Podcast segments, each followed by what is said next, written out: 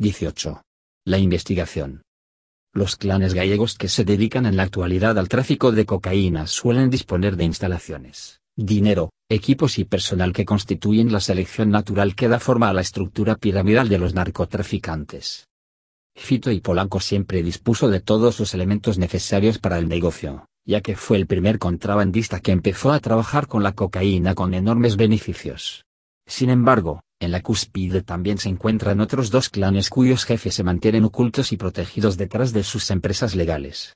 La segunda organización más poderosa es un grupo alimentario de Galicia con fábricas en Sudamérica mientras que el tercer clan se trata de un armador de buques del fresco que faenan en diferentes caladeros.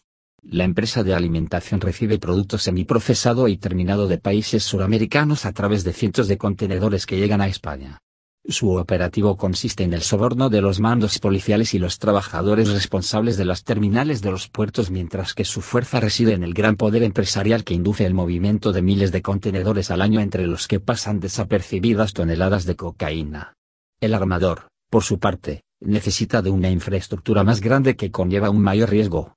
Debe coordinar, en sus caladeros habituales, el trasvase de la droga de los buques de pesca suramericanos a sus buques de pesca, los cuales van equipados con grúas para flotar y recoger las embarcaciones rápidas, proporcionar remolcadores que abastezcan y auxilian a las planeadoras en sus largos viajes y contratar a los clanes de segundo nivel la descarga, almacenamiento y entrega de la cocaína a los distribuidores colombianos. Por debajo de las tres organizaciones fuertes, aparecen los herederos de los clanes antiguos, los dueños de los astilleros de embarcaciones rápidas, los viejos jefes del contrabando transformados en comisionistas gracias a sus contactos, los constructores que blanquean el dinero y colaboran con los clanes, los jóvenes narcotraficantes que se arriesgan a todo por abrirse un hueco, los más variopintos empresarios de todo tipo de productos que prueban a colar pequeñas cantidades en su nimio intercambio de contenedores con Sudamérica, los dueños de empresas de viajes, transporte, hoteles y servicios que procuran hacer más grande su imperio y ciertos patrones de pesca arruinados que son contactados por la inextricable red que conforma el negocio de la cocaína en Galicia. Fito llegó al almacén de Ribaduna con dos de sus hombres de su equipo madrileño unos minutos antes de que se realizase la entrega de los 1.600 kilogramos de cocaína a los distribuidores del cártel que envió la droga en un buque gasero de su organización.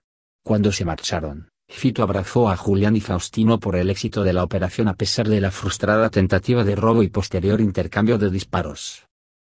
Julián y maldito, tenéis todo mi respeto y admiración. Habéis puesto los collones suficientes para que esos cabrones no se hayan podido llevar lo que es nuestro, dijo el señor Polanco. Estoy en deuda con vosotros. Gracias, Fito. Tenemos que encontrar a los culpables antes de que lo vuelvan a intentar de nuevo, dijo Julián. Ahora mismo nos vamos todos a buscarlo. Nosotros en la furgoneta y vosotros detrás en el coche. Si Faustino lo reconoce, lo metemos al vehículo y lo traemos a la nave para que cante quién es el promotor del atraco. Sin más detalles, los hombres de Fito se dirigieron a la vivienda del que fuera lugarteniente de Orejito, una vez que se enteraron de su residencia por los soplones de las rías Baixas. El narcotraficante vivía en un chalet, a las afueras de Vila García de Arousa, construido con piedra natural de Oporriño.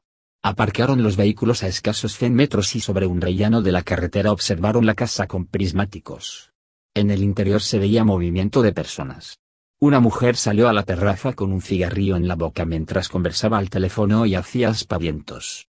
Enseguida, el hombre que andaban buscando apareció detrás de ella y la abrazó de forma obscena.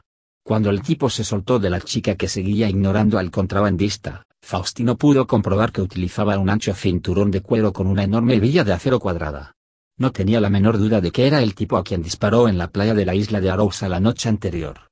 Lo comunicó a su jefe de inmediato, el cual salió de la furgoneta con dos colombianos por la parte de atrás de la casa.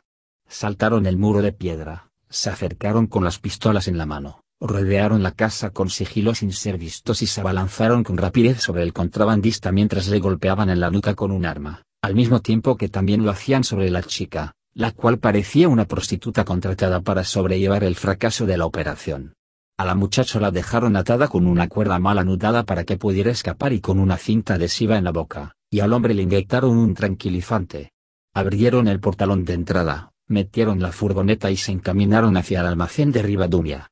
Lo sentaron en una banqueta en medio de una de las oficinas del interior de la nave y despertaron al adormecido contrabandista con dos sonoros bofetones, el cual abrió los ojos para encontrarse frente al iracundo y amenazante rostro de Fito que lo miraba con desprecio. Bastardo. ¿Para quién trabajas?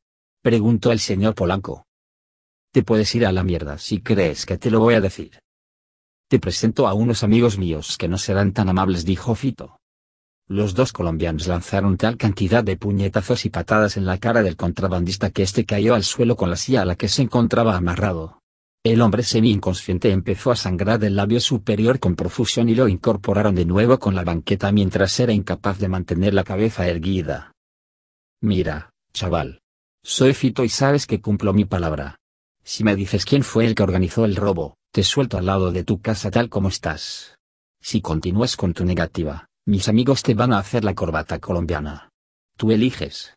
Hablas y te vas con tu banda a contarles que no has tenido más remedio que decírmelo o tu vida termina aquí mismo y te encontrarán con la lengua fuera.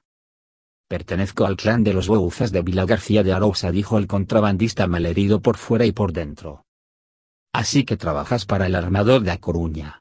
Estupendo. Lo conozco a la perfección. Tengo una preciosa carpeta que me ha costado un pastón con toda la información sobre su persona, su clan y familia, sus barcos de pesca y las diversas actividades en las que anda metido. ¿Cuál es el plan que tiene ese millonario de las pelotas con respecto a nosotros para atacarnos anoche? No lo sé. Yo trabajo a las órdenes de mi jefe y nunca he visto a ese señor tan poderoso. Me imagino que querrá ganar más dinero. Signo de interrogación abierta con cuántos grupos de narcotraficantes suele juntarse para hacer las operaciones de descarga? Preguntó el señor Polanco. Creo que dos. Los Bouzas guardamos la cocaína en nuestras naves con la camioneta y luego hacemos la distribución de la mercancía que nos dan por cada operación en Bilbao, Madrid, Barcelona y Valencia, mientras que los Migueles colaboran con sus dos embarcaciones rápidas en la descarga. Y el armador de A Coruña pone el buque de pesca, el remolcador y las planeadoras de gran recorrido y capacidad. Creo que sí. A nosotros nos queda un pequeño porcentaje y él se lleva la mejor parte como mínimo el 15% sea cual sea el porcentaje de cocaína que ofrezcan los cárteles colombianos por la mercancía en tierra. Vas a darle a ese señor tan importante un mensaje. Dile que ahora tengo un equipo de colombianos armado con metralletas.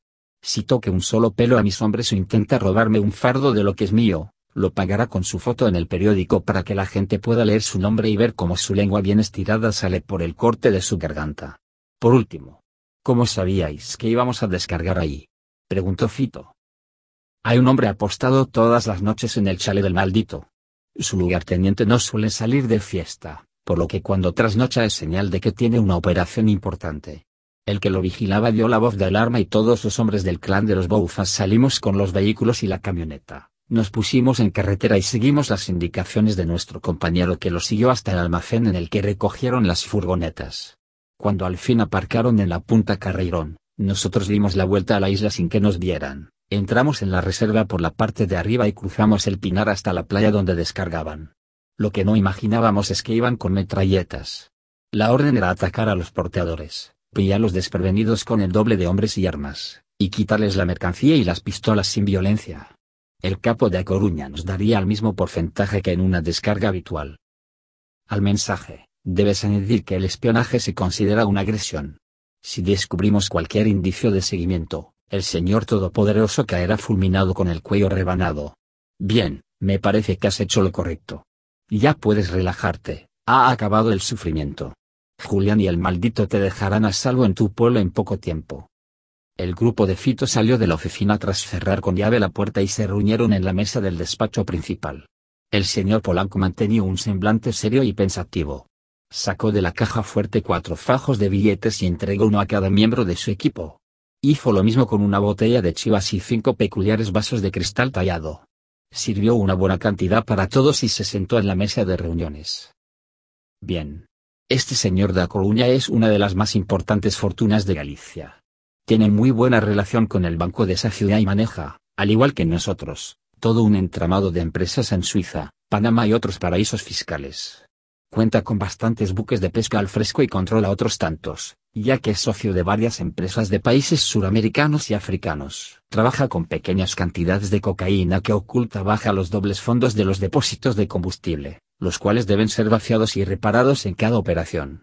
Tiene tanto dinero que podría comprarse una flota de aviones, pero es muy listo y prefiere pequeños alijos con la fachada de una empresa sucia dedicada al sacrificado negocio del mar que lujosos sistemas de transporte dijo Fito. Y si la policía intercepta una partida van al Truyo los Boufas o los Migueles y él se libra dijo Julián. Signo de interrogación abierta nadie lo ha delatado dentro de la cárcel? preguntó Faustino. No se atreven. Además, riega de dinero a los familiares del hombre encarcelado para que lo sostengan hasta que salga dijo el señor Polanco. Signo de interrogación abierta ¿Por qué ese señor tan poderoso no contrata a sicarios para acabar con la competencia? preguntó uno de los colombianos. Es muy hábil y sabe que los políticos no quieren muertos en Galicia.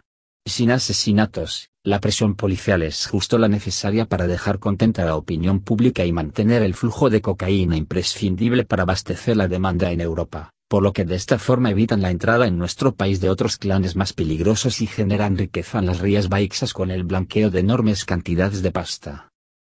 Entonces, lo que quiere es quitarnos de en medio para que los cárteles colombianos lo tengan como su única referencia en las rías baixas dijo Julián. Eso es.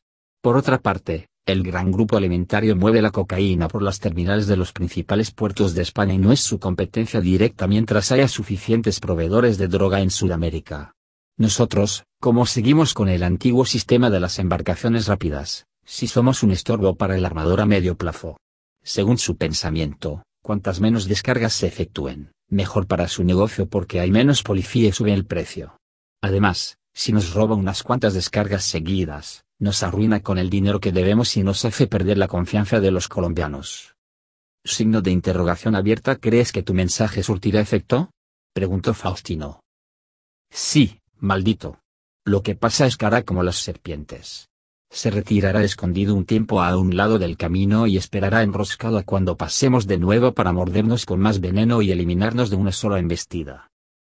Acabemos con él antes de que lo haga con nosotros, aseveró el otro colombiano con determinación. Nada de muertos. Es malo para todo el mundo. Tenemos que comprar más tecnología y armas para defendernos del próximo ataque. Lucharemos sin cuartel procuraremos un buen escarmento al que intente algo contra nosotros y dejaremos el aviso a navegantes por si se les ocurre aceptar otra vez lo que les pida ese armador multimillonario desde su elegante edificio blindado en la calle Real de A Coruña respondió Fito. Los hombres levantaron la reunión, cargaron los 600 kilogramos de cocaína en la furgoneta y el señor Polanco con los dos colombianos abandonaron la nave de Rivadumia rumbo a Madrid. Julián y Faustino llevaron al miembro del clan de los Bouzas al coche lo trasladaron a Vila García de Arousa y lo dejaron libre sin intercambiar palabra.